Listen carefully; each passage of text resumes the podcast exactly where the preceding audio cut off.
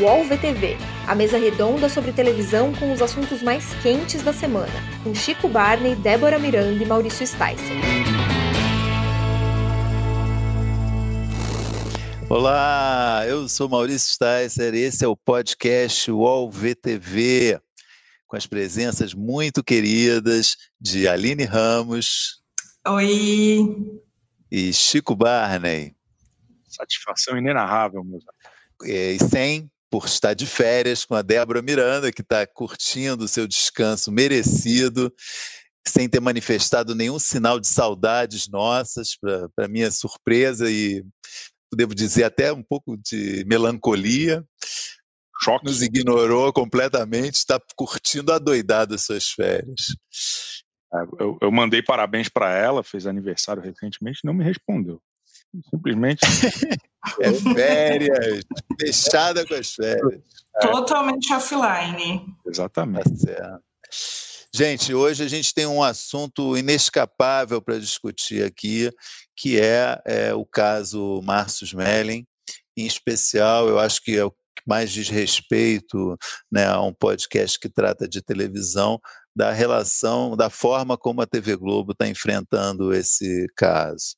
Né? A gente também pretende discutir aqui, falar de um problema, uma, vamos chamar assim, crise no, nos quadros mais famosos da televisão brasileira, a Dança dos Famosos, do Faustão, que está indo aos trancos e barrancos, e vamos tratar aí de várias questões interessantes de ouvintes que vão levar, acho, o podcast para caminhos variados. Vamos então começar, né, falando de é, casos Márcio Mellen, que, enfim, a essa altura eu creio que todos os ouvintes já sabem do que se trata, né, uma série de é, denúncias é, contra ele, ele é acusado de assédio moral e sexual contra atrizes na Globo, pessoas com quem ele se relacionou no ambiente do trabalho, na semana passada, na sexta-feira, a revista Piauí trouxe uma reportagem muito extensa, muito detalhada, com é, relatos de, de é, acusações muito graves nesse sentido. E é, no sábado, é, o UOL publicou uma entrevista que eu e a Dolores Orozco fizemos com o próprio Márcio Smelling, dando a versão dele sobre essas acusações mas se falou pouco, eu acho, é, fica tão, esse assunto aparece um pouco na matéria da revista Piauí, escrita pelo João Batista Júnior, é, ele explora um pouco, mas é, não é o tema principal, mas está lá a questão de é, como que a Globo lidou com esse assunto. Né? É, houve duas investigações internas no início desse ano, janeiro, após as primeiras. A primeira denúncia foi publicada no UOL, né, numa nota do Léo Dias, em dezembro de 2019, e no início de 2020, janeiro, fevereiro, houve duas investigações internas, uma numa área chamada desenvolvimento artístico e a outra no compliance da empresa sobre esse caso e é, aparentemente é, não houve nenhuma conclusão é, de que o Márcio Mering cometeu alguma, alguma algum crime, porque não, ele continuou na empresa ainda e saiu, tirou uma licença em março, abril para cuidar da, tratamento médico de uma filha que foi operada nos Estados Unidos, e quando ele voltou no início do segundo semestre, é, o contrato dele com a Globo foi encerrado e ele saiu é, sendo elogiado pelos serviços é, prestados nesses 17 anos dele de Globo essa, essa saída dele talvez tenha sido o que é, motivou a volta do assunto, né? a indignação de, de, de mulheres é, que são se dizem vítimas dele, procuraram uma advogada, uma advogada que está tá representando, e é, essa mulher, a, a Maíra Cota, deu uma entrevista à Folha em outubro, re, apresentando é, novas situações, novas acusações, e agora chegamos aí nesse momento, em dezembro, né, da revista Piauí, é, trazendo essa denúncia. Em momento algum ficou claro exatamente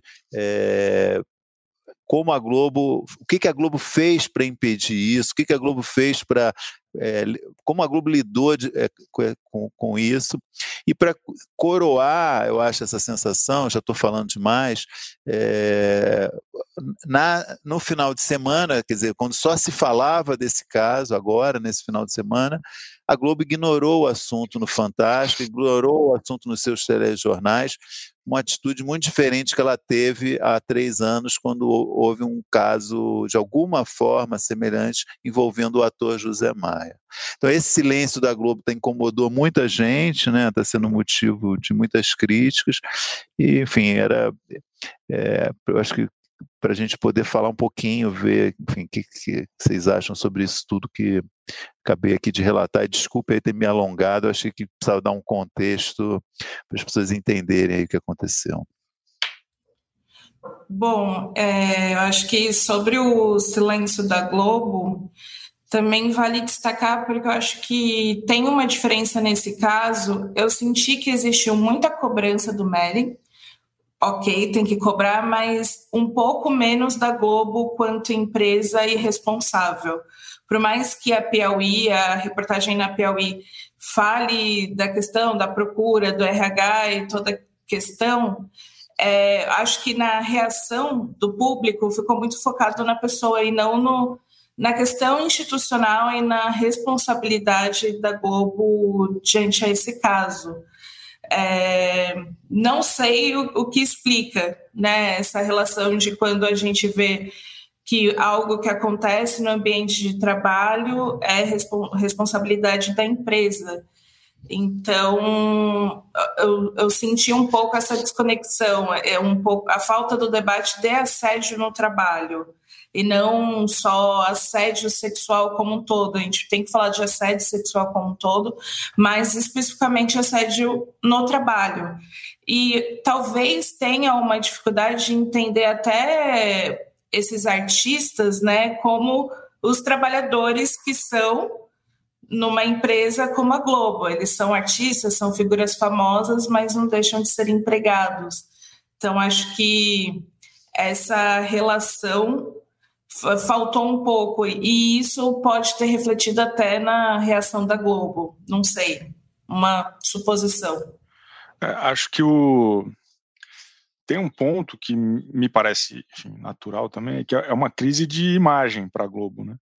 E, e, a maneira como ela vai agir a seguir é uma coisa muito é, é, delicada. O que eu tenho observado nesse caso como um todo, é que a Globo tem se antecipado para tentar, é, de alguma forma, anular o efeito a, a médio prazo ou, ou, a longo prazo, é, com medidas, por exemplo, uma semana antes de sair a, aquela entrevista com a advogada na Mônica Bergamo, a Globo cancelou todos os programas de humor que tinham a marca do Márcio Smelly. Foi muito, assim, foi, foi um período muito próximo. Agora, semana passada, teve aquele grande anúncio do Ricardo Waddington, de, né, de toda uma, uma recalchutagem na estrutura é, executiva da Globo, com alguns nomes que foram citados na matéria da Piauí, que foram de alguma forma envolvidos nisso, saindo de cena. Claro, não necessariamente por isso ou só por isso, mas enfim, é, o timing disso eu, eu acho muito interessante.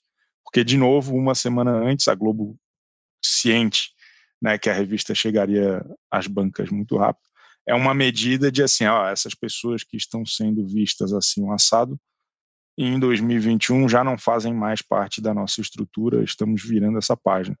Então acho que tem tido uma, um esforço aí muito grande e estratégico de, de, em vários níveis de virar essa página o mais rápido possível, né, de se colocar é, é, como ó, isso aqui é o passado, estamos olhando para frente.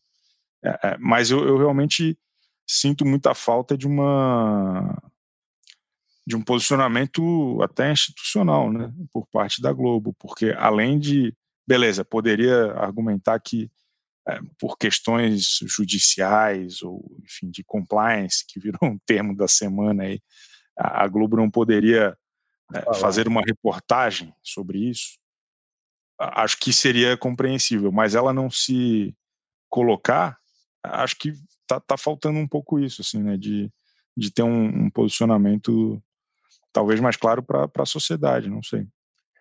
Passa um pouco essa impressão como se não tivesse acontecendo nada, né? Isso é que é estranho, né? Quer dizer, uma é. coisa que todo mundo sabe que está acontecendo, que está incomodando, nem que seja para dizer isso, né? É, olha, é, a gente está com um problema aqui para falar, a gente ainda não Exato. sabe como falar, mas existe um problema aqui que a gente está tratando, né? Mas a gente ainda não sabe como falar.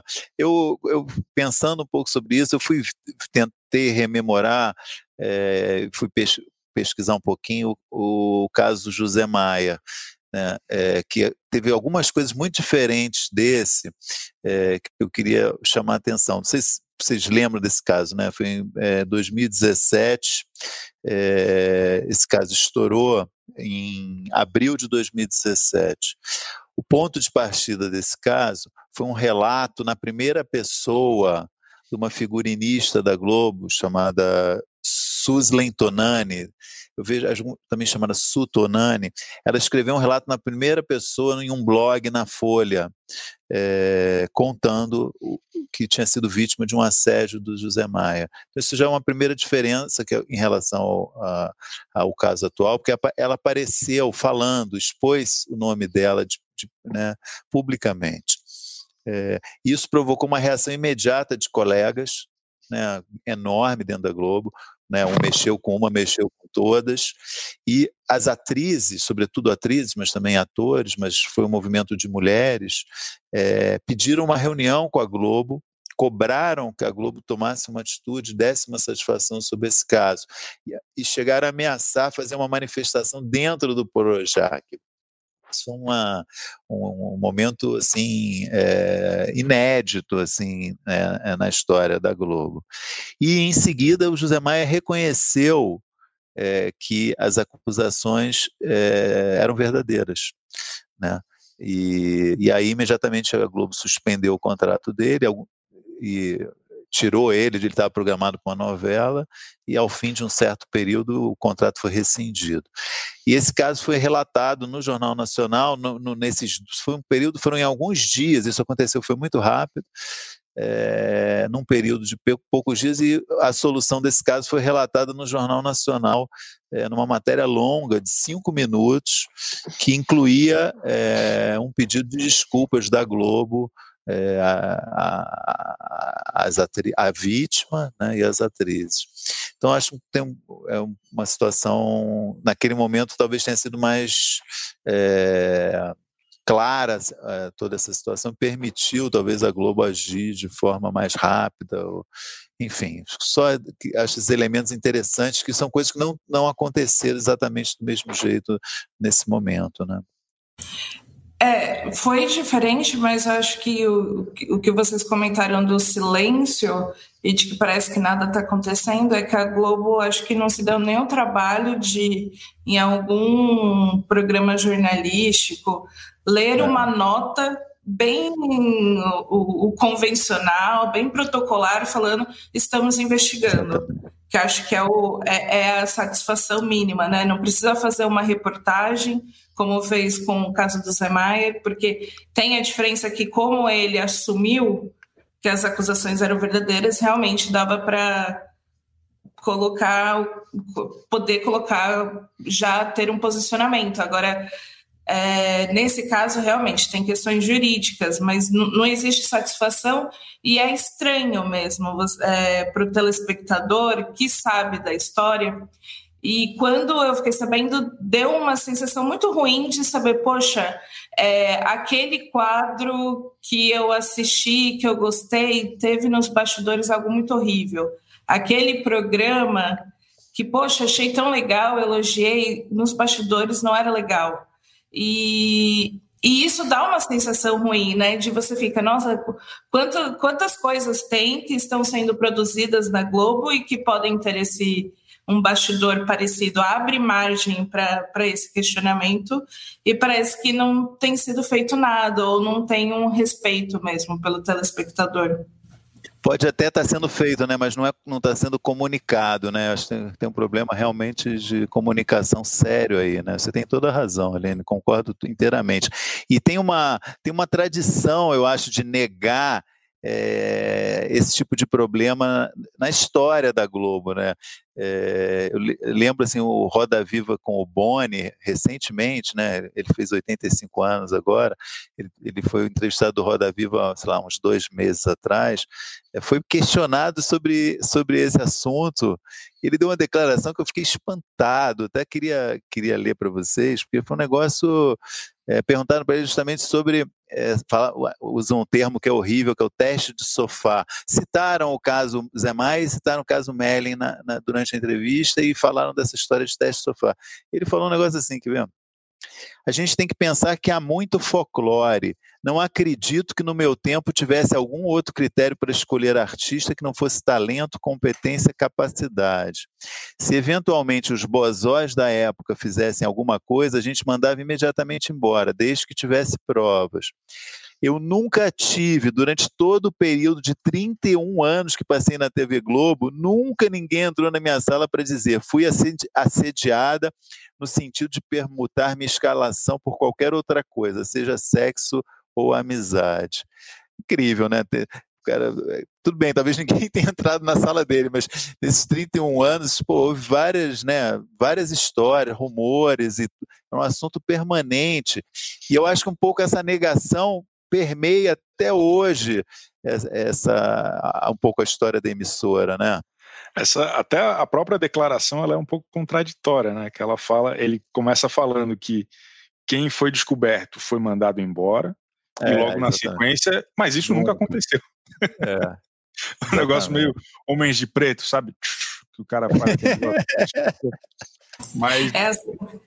Não, só fala assim, eu, ele é muito assim, eu nunca vi. Mas, Se viram por aí, não é responsabilidade minha. É, é. E aí eu, eu acho que historicamente, né, acho que a TV, os famosos, um monte de coisa, tinha é, era um padrão, né? É, não era o padrão Globo de qualidade, mas era o padrão é, de, porra, deixar as coisas sumirem da pauta de alguma forma, ou de alguma ou de algum caminho tentar sufocar os assuntos, né? De é, a gente mesmo direto fala aqui em outro contexto, mas é, por exemplo, do quanto que a Xuxa tentou proibir aquele filme e aí depois ela entendeu que, cara, quanto mais proibisse, mais iam falar coisas que não faziam sentido, ou ia criar um folclore, ou ia criar alguma outra coisa. Então, acho que essa transparência, pensando hoje né, com redes sociais e com a, a, a, espera, a expectativa do público né, de uma transparência cada vez maior, é, eu, eu, acho que a, a, Globo só tem a ganhar se puder ter a oportunidade aí de ser mais franca com, com os seus queridos consumidores. O... Tem uma coisa interessante sobre. É... Primeiro, que queria... isso não é um problema só brasileiro, né? É, Nem só da Globo. Dizer... É. É, primeiro, não é um problema só da Globo, exatamente, bem lembrado. Isso, até uma das perguntas que a gente recebeu, eu posso até antecipar, lembra de um caso recente que aconteceu na Record, com, também com o repórter é, Gerson de Souza, que foi alvo de denúncias de outras jornalistas já que o acusaram de assédio sexual. É um caso, processo interno na Record, acho que durou um ano, e ele foi afastado depois de um ano, acho que ele foi demitido da emissora, e isso eu acho que também acho que foi um caso que foi vai foi está sendo ou será judicializado. E a pergunta era por que, que é, a Record, por que não se fala tanto desse caso? De fato, não, o caso não teve a mesma repercussão. E eu lembro de ler no Notícias da TV do Daniel Caixa, ele, ele mais de uma vez noticiou sobre esse caso, várias denúncias, acho que são seis mulheres que acusaram ele de fazer a mesma coisa. É, e eu, eu ia lembrar no exterior, tem um, assim, uma, um caso, é, caso não, uma, uma, um relato que é muito interessante, uma roteirista americana chamada Nell Scovell. Ela escreveu Simpsons, escreveu Murphy Brown, Charmed Monk, é, escreveu para um monte de série, é, escreveu piada para o Barack Obama mais recentemente, quando o Barack Obama era o presidente, em eventos assim, ela escrevia é, texto para ela. Ela escreveu um livro que chama Só as Partes Engraçadas, que ela conta a história dela de 30 anos como roteirista, e ela conta um caso, ela no início da carreira dela, que ela foi assediada sexualmente. Um chefe é, é, obrigou, forçou ela a masturbá-lo. E ela fala uma coisa no livro que eu acho é, um termo muito bom, é uma questão muito boa, que ela, ela rejeita esse termo teste do sofá, que tem um, tem um termo equivalente em inglês. E, e ela diz que é, teste do sofá. Ela fala assim: o assédio sexual está tão incutido no show business que a indústria tem até um nome fofinho para isso. Afinal, o teste do sofá soa melhor que estupro no sofá. É, realmente a gente se acostumou a falar de teste do sofá, mas está é, tá, encobrindo uma coisa que é muito mais grave, né? Assim, fica aqui fazendo aqui ó, alongamento do cérebro para quem o livro dela é só as partes engraçadas. Fica aqui a minha recomendação, homenagem ao Chico Barney, ao Faustão, é, para quem quiser ler. Mas é, eu depois que eu li isso nunca mais falei teste sofá, até voltar a falar aqui hoje. Eu acho que a gente devia banir essa expressão teste do sofá. É assédio, né? E é, sobre a expressão teste do sofá, eu estava lembrando que a gente tinha, né, ou tem, não acompanhei, mas um quadro no João Kleber que era basicamente uma pegadinha de teste no sofá. É, se era com atriz, se era com pessoas, é, pessoas, se foi combinado, se não foi combinado, não importa. Era péssimo o que era mostrado ali. E o programa Encrenca, também da Rede TV, no primeiro programa, na estreia deles, teve um quadro de que eles chamaram de RH, que eram todos eles ali, os apresentadores entrevistando atrizes e chamando para o teste do sofá. E aí aquela cena constrangedora, mas aí no final coloca: ah, não, é a diretora que me chamou para fazer isso, tipo, fiquem tranquilos. Mas é, é a repetição do assédio, né, como brincadeira e como piada, e como isso também esteve presente, acho que está presente na televisão não só como o termo fofinho, mas como uma piada, pegadinha. E o pior, eu acho que o pior do termo teste do sofá é que ele dá a entender que a vítima quer, que ela faz parte daquilo, que ela é a pessoa que troca sexo por um trabalho, por um papel sendo que muitas vezes é o, o chefe ou o superior dela sugere e quando ela nega, ela é punida, ela não ganha o papel e por aí vai. E, enfim, é, é essa inversão que é muito complicada mesmo. Ela ou ele, né? Porque é, em 2015 o, o, Mauro Mendonça Filho, acho que foi a época do Verdades Secretas, ele deu uma entrevista ao, ao, jornal o Globo, ele soltou uma frase, eu também eu fiz, eu fiz bastante pesquisa para esse podcast. Ele soltou uma frase que na época foi um choque, que ele falou o seguinte: é, não existe mais teste, teste de sofá hétero. E aí eram duas pessoas que estavam entrevistando ele, perguntando como assim? E ele deu a entender que ainda existia teste de sofá é, gay, mas não tinha mais teste de sofá hétero. Foi um negócio assim escandaloso. Ele nunca esclareceu direito essa frase, uma coisa horrível.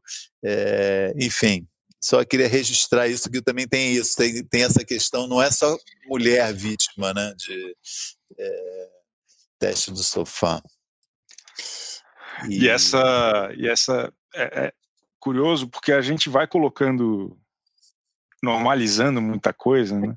E essas reflexões que são é, é, novas, estão mais populares, digamos assim, né? A gente consegue trocar uma ideia mais profunda e trazer alguns insights diferentes.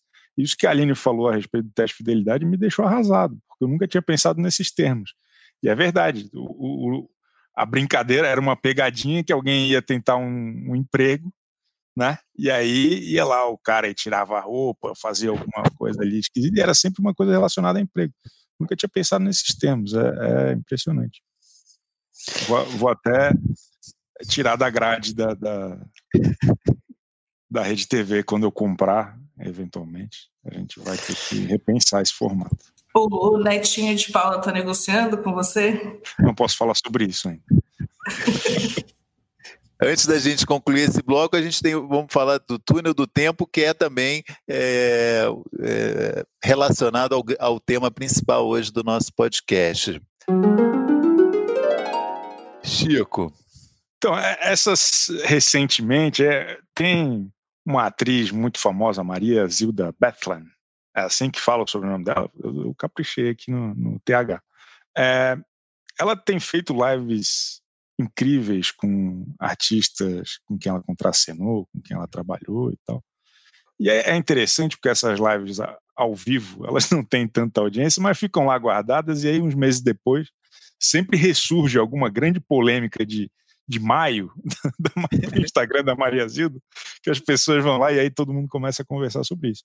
E aí o, o, nosso querido Oscar Magrini relatou um negócio que tem tudo a ver com isso que a gente estava falando aqui, que logo que ele entrou na, na Rede Globo, a Cleide Iaconis, falei certo?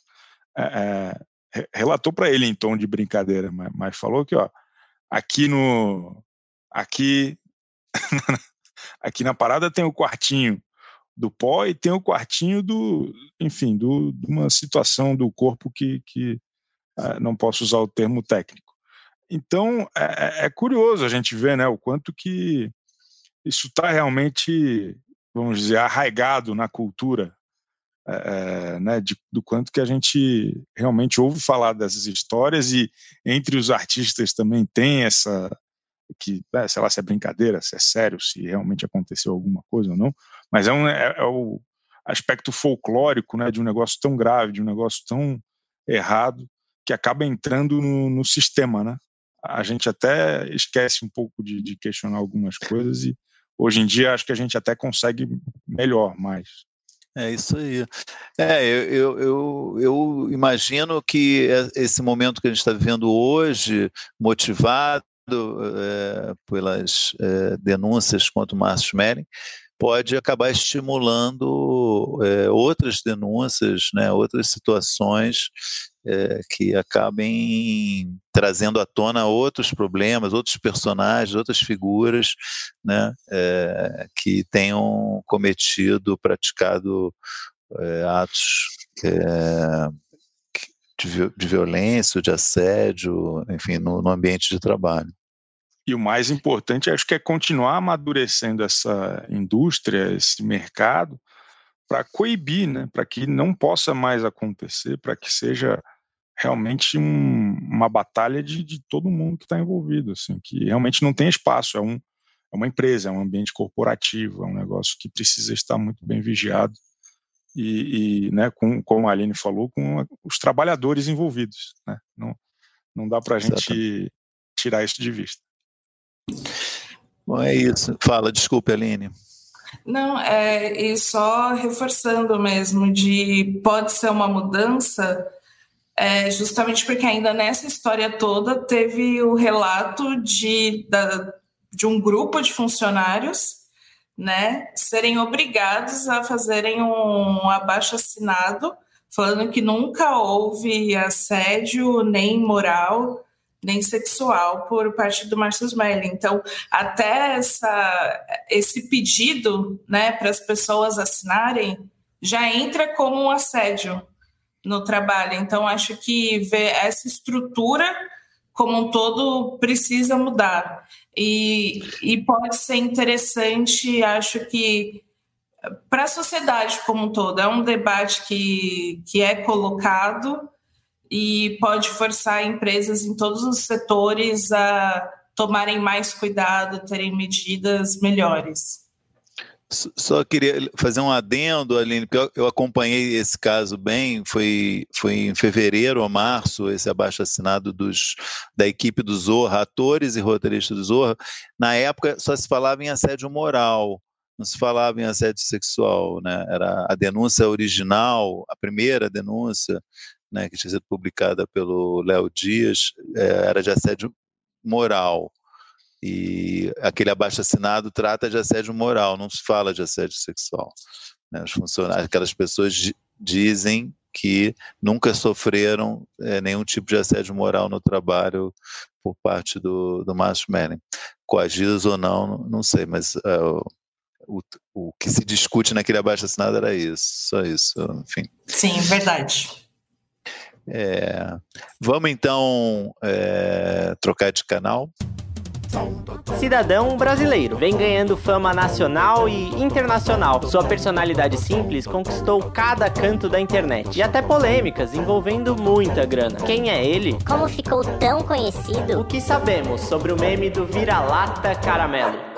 Tem história que não cabe em 30 segundos, mas cabe no Splash, o novo canal de entretenimento do UOL. Fique por dentro do universo pop, das novidades sobre músicas, celebridades, filmes e séries. Vamos falar de coisa boa? Splash. Bom, a gente aqui se propôs a falar um tema que está atormentando muito o nosso amigo Chico Barney e toda a família de Faust, Faustonetes, toda a família de, do fã-clube do Faustão, que é essa muito errática e cambaleante trajetória do quadro A Dança dos Famosos em 2020, né?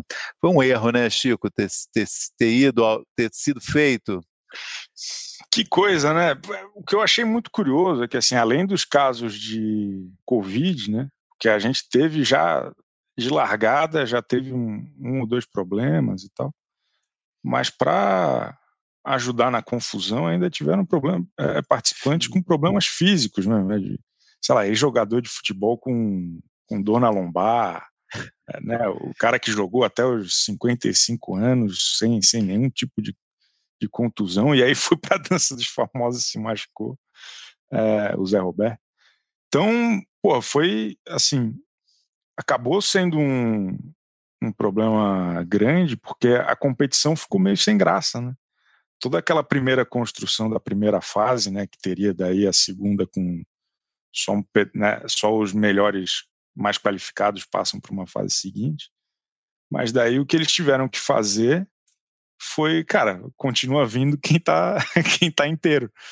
virou esquisito, né? Foi um negócio virou, virou um catadão, assim. É, é, é um programa, eu particularmente, os senhores sabem, acho muito divertido, acho muito é, gosto dos do jurados, sei lá o que, sei lá o que. Mas, porra, não, não rolou. Esse ano aí acho que foi um, uma temporada que a turma não vai sentir muita saudade. Inclusive, eu acho que algumas figuras poderiam ser convidadas de novo em breve. Porque a, acho que a gente merece ter uma temporada inteira de Danny Winnitz. Acho que o André Gonçalves também. É, a, a Dani Winnitz até voltou.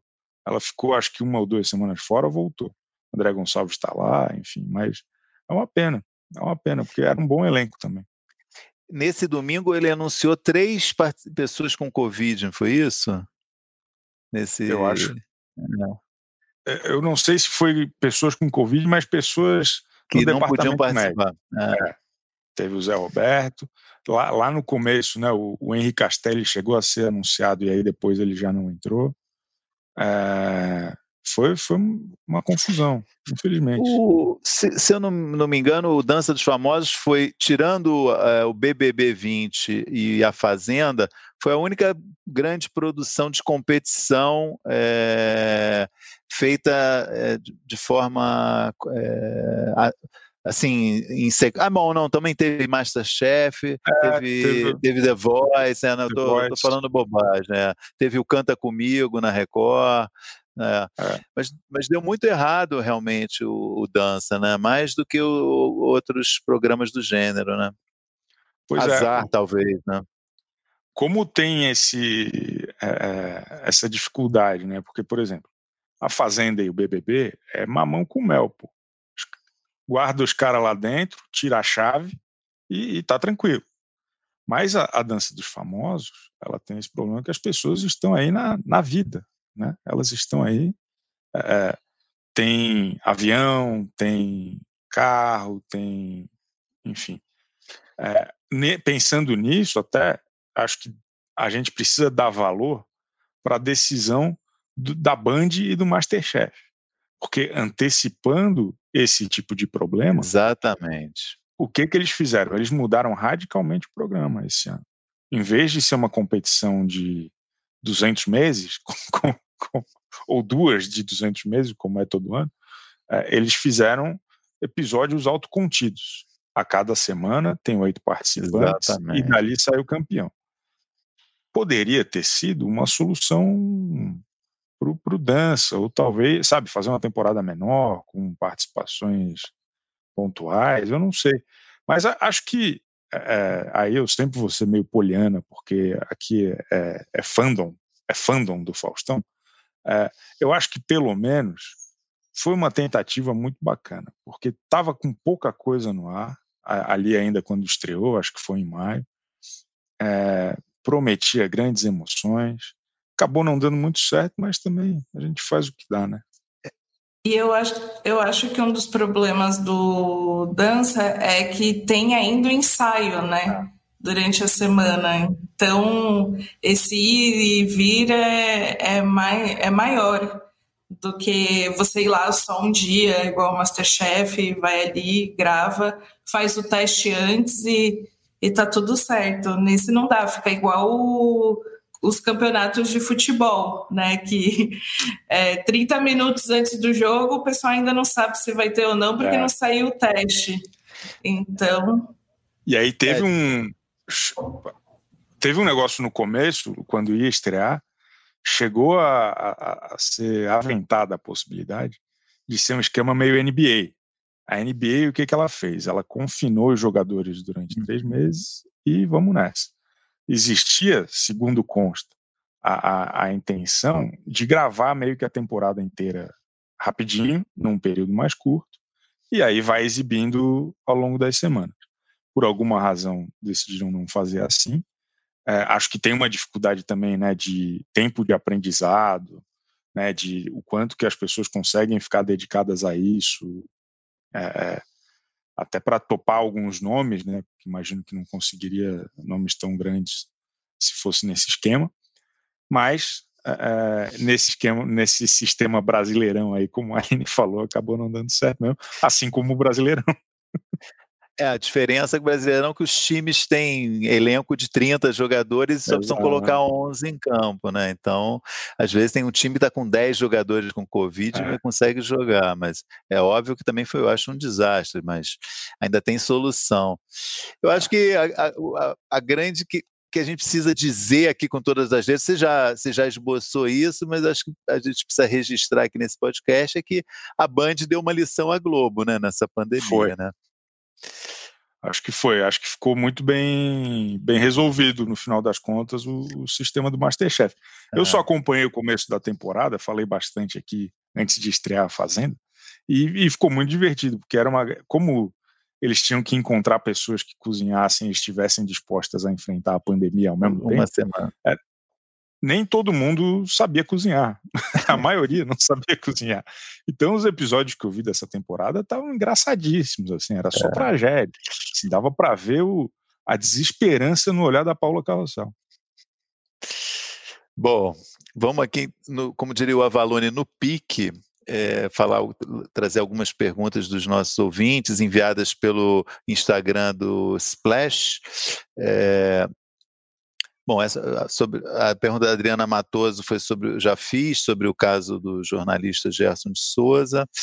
Pergunta do Eu Sou Cris, é, muito, muito pertinente. A gente tratou, de certa forma, disso semana passada, mas ele, ele ela traz uma, uma sugestão nova, que é, já que teremos reprise do especial Roberto Carlos, por que não o especial Sandy Júnior Nossa História?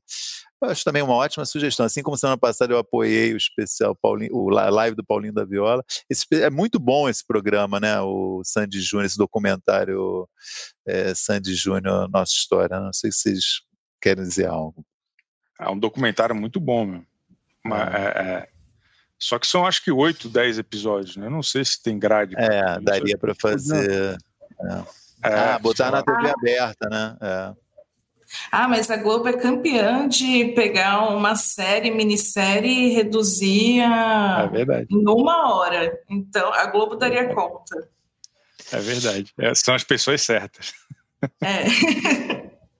Bom, aqui tem, uma, tem algumas perguntas, mas a gente eu já tratou do caso Mellen, né, como da Tati School, e outros perguntaram, a gente acho que falou bastante.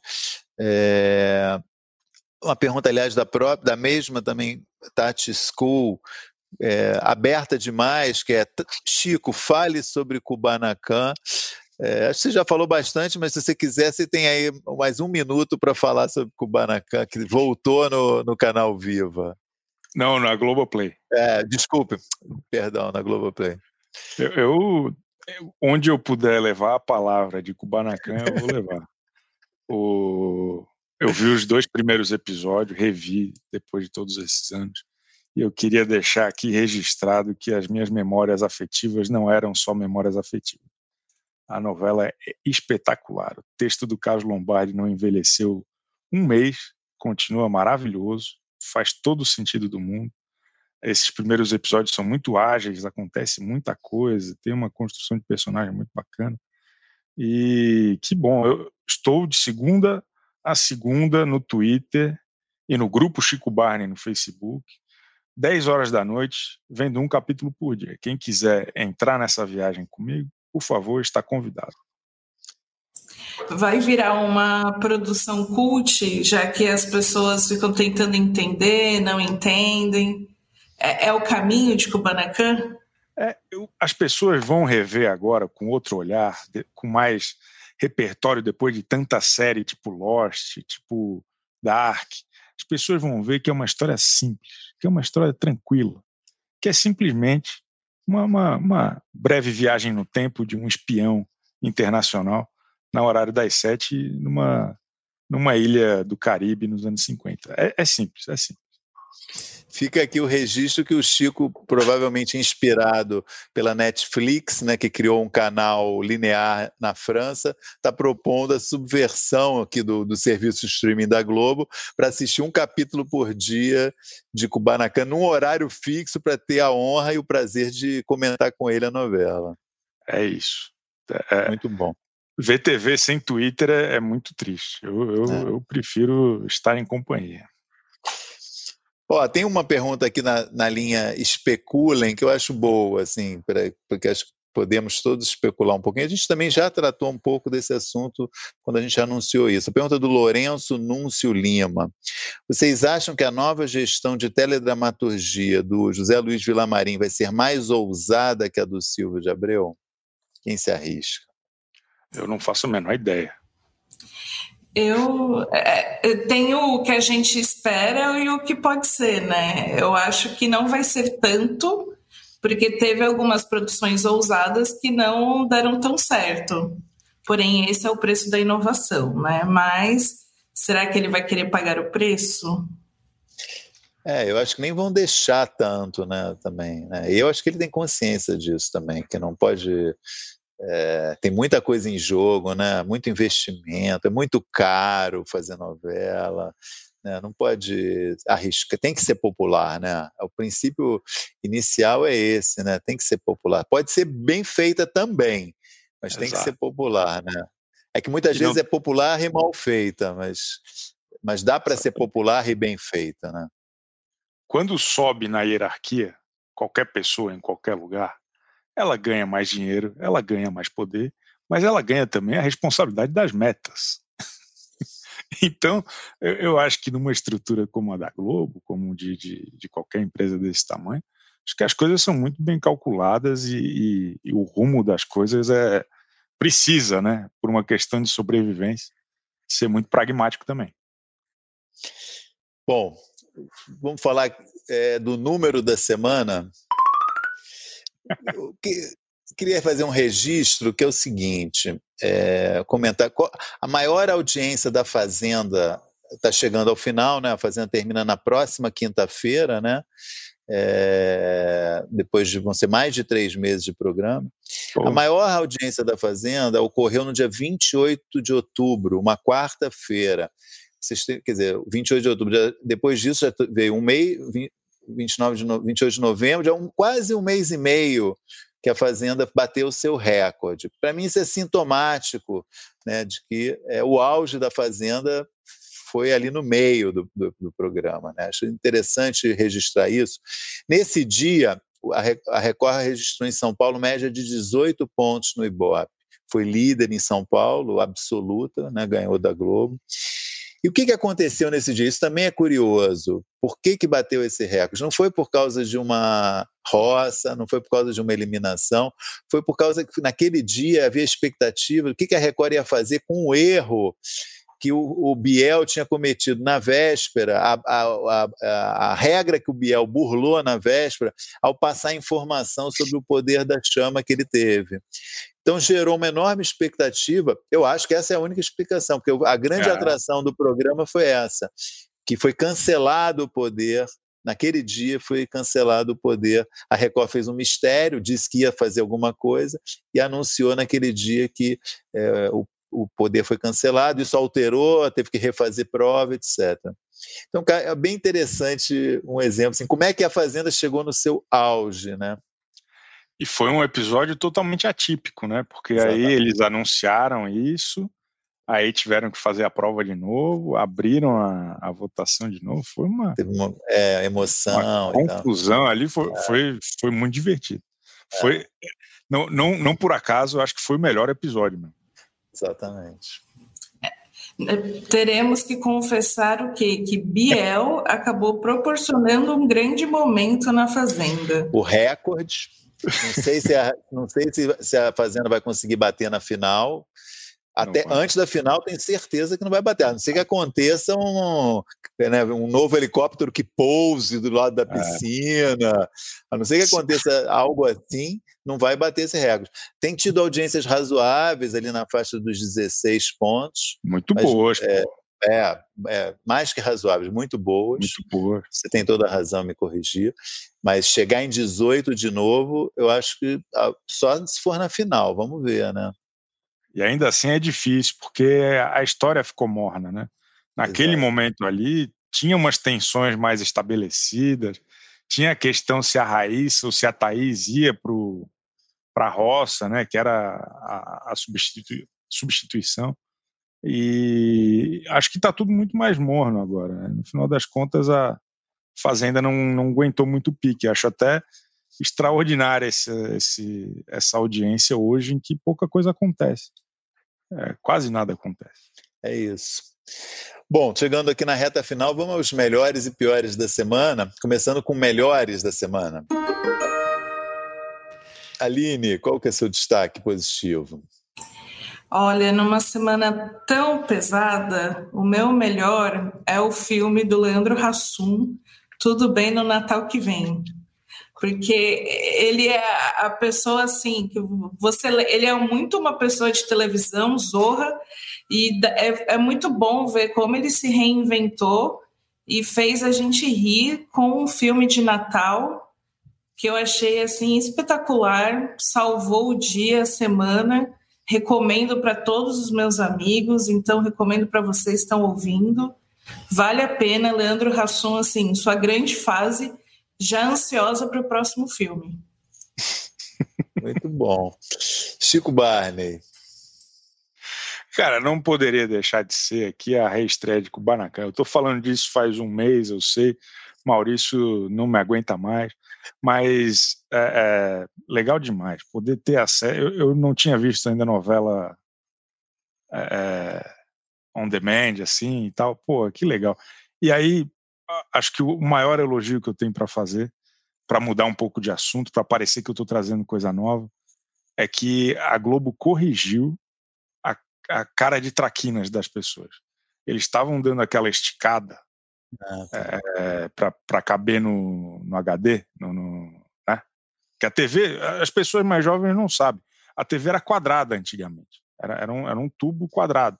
E aí as pessoas foram evoluindo. Não era exatamente quadrado, mas era bem menos, era um pouco, é, não, é, é. Era, era, sei lá, é, mas é. era, era mais quadrada então. e aí mais. começaram a fazer TVs neste século é, é, parecendo uma, uma tela de cinema, né? Assim, retangular, muito mais retangular. E aí o que que a Globo fazia para não ter que lidar com, com o problema de conversão, de sei lá o que, sei lá o que. Ah, estica aí, é só novela mesmo, estica essa porcaria aí e vamos dormir. E aí era muito ruim, era muito estranho, assim, é, é deixava as pessoas me, meio híbridas, assim, parecia um negócio, uma outra, sei lá, uma outra espécie, era, era muito estranho, não reconhecia alguns atores às vezes. E aí, agora, Kubanacan, Globoplay, bonitinho, com, a, com as duas faixas pretas aqui do lado para compensar, né, para ficar no tamanho certo. Perfeito, eu, eu estou muito feliz e muito satisfeito. Muito bom. Bom, meu melhor da semana vai para a estreia do canal Loading, um canal que estreou na TV aberta, um canal de games, cultura pop. Está é, tá ocupando isso, talvez seja um dos já um dos bons dos méritos, um, espaço que antes era um canal de é, uma igreja é, ainda não eu assisti pouca coisa, mas percebi ali uma pegada MTV fortíssima, uma referência e não é exatamente para minha idade, mas achei um clima bom. Ah. não, isso de e... idade é besteira. Bobagem, bobagem. Vou te mandar uns mangá. Boa. Mandar uns mangá para tu ler, Maurício.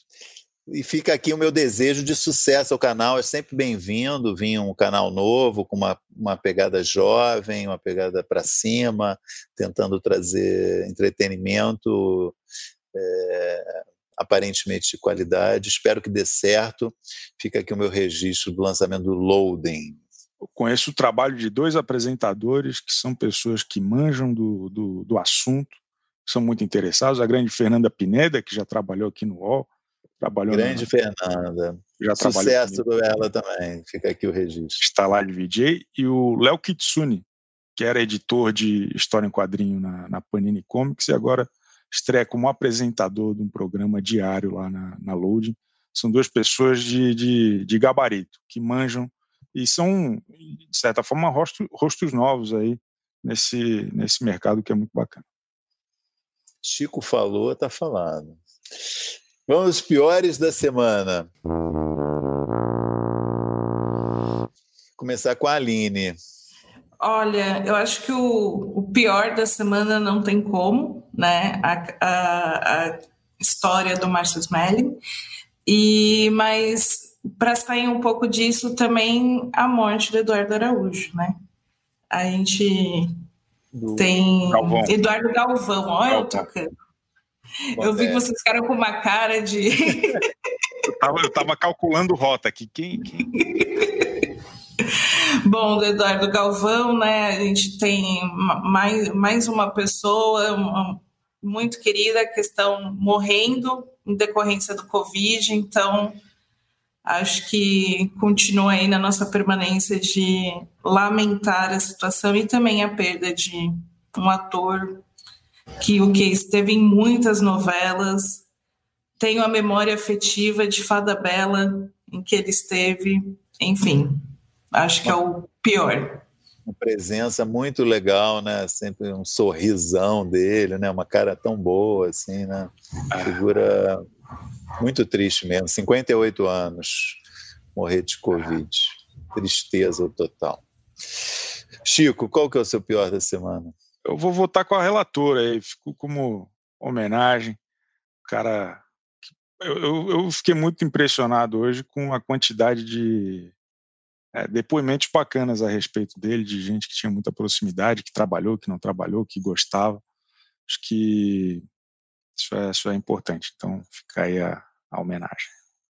Voto também com a relatora, uma, uma lágrima aqui para Eduardo Galvão, tristeza e, enfim, pela memória dele, pela memória do trabalho dele na televisão, no teatro, enfim. É isso, então, gente. Estamos chegando aqui ao fim do podcast UOL VTV dessa semana. Espero que a gente tenha assuntos mais alegres para comentar semana que vem. Se foi uma semana pesada, é, a gente não podia deixar de falar desse assunto, né? uma coisa que afeta todo mundo, né? Afeta quem trabalha no meio, quem assiste, como acho que você observou muito bem, Aline. E é isso. Até a próxima. Valeu, obrigado. Tchau. O AlvTV tem apresentação de Chico Barney, Débora Miranda e Maurício Sticer. Edição de áudio de João Pedro Pinheiro. Produção de Laura Capanema e Lígia Nogueira. Coordenação de Débora Miranda e Juliana Carpanês.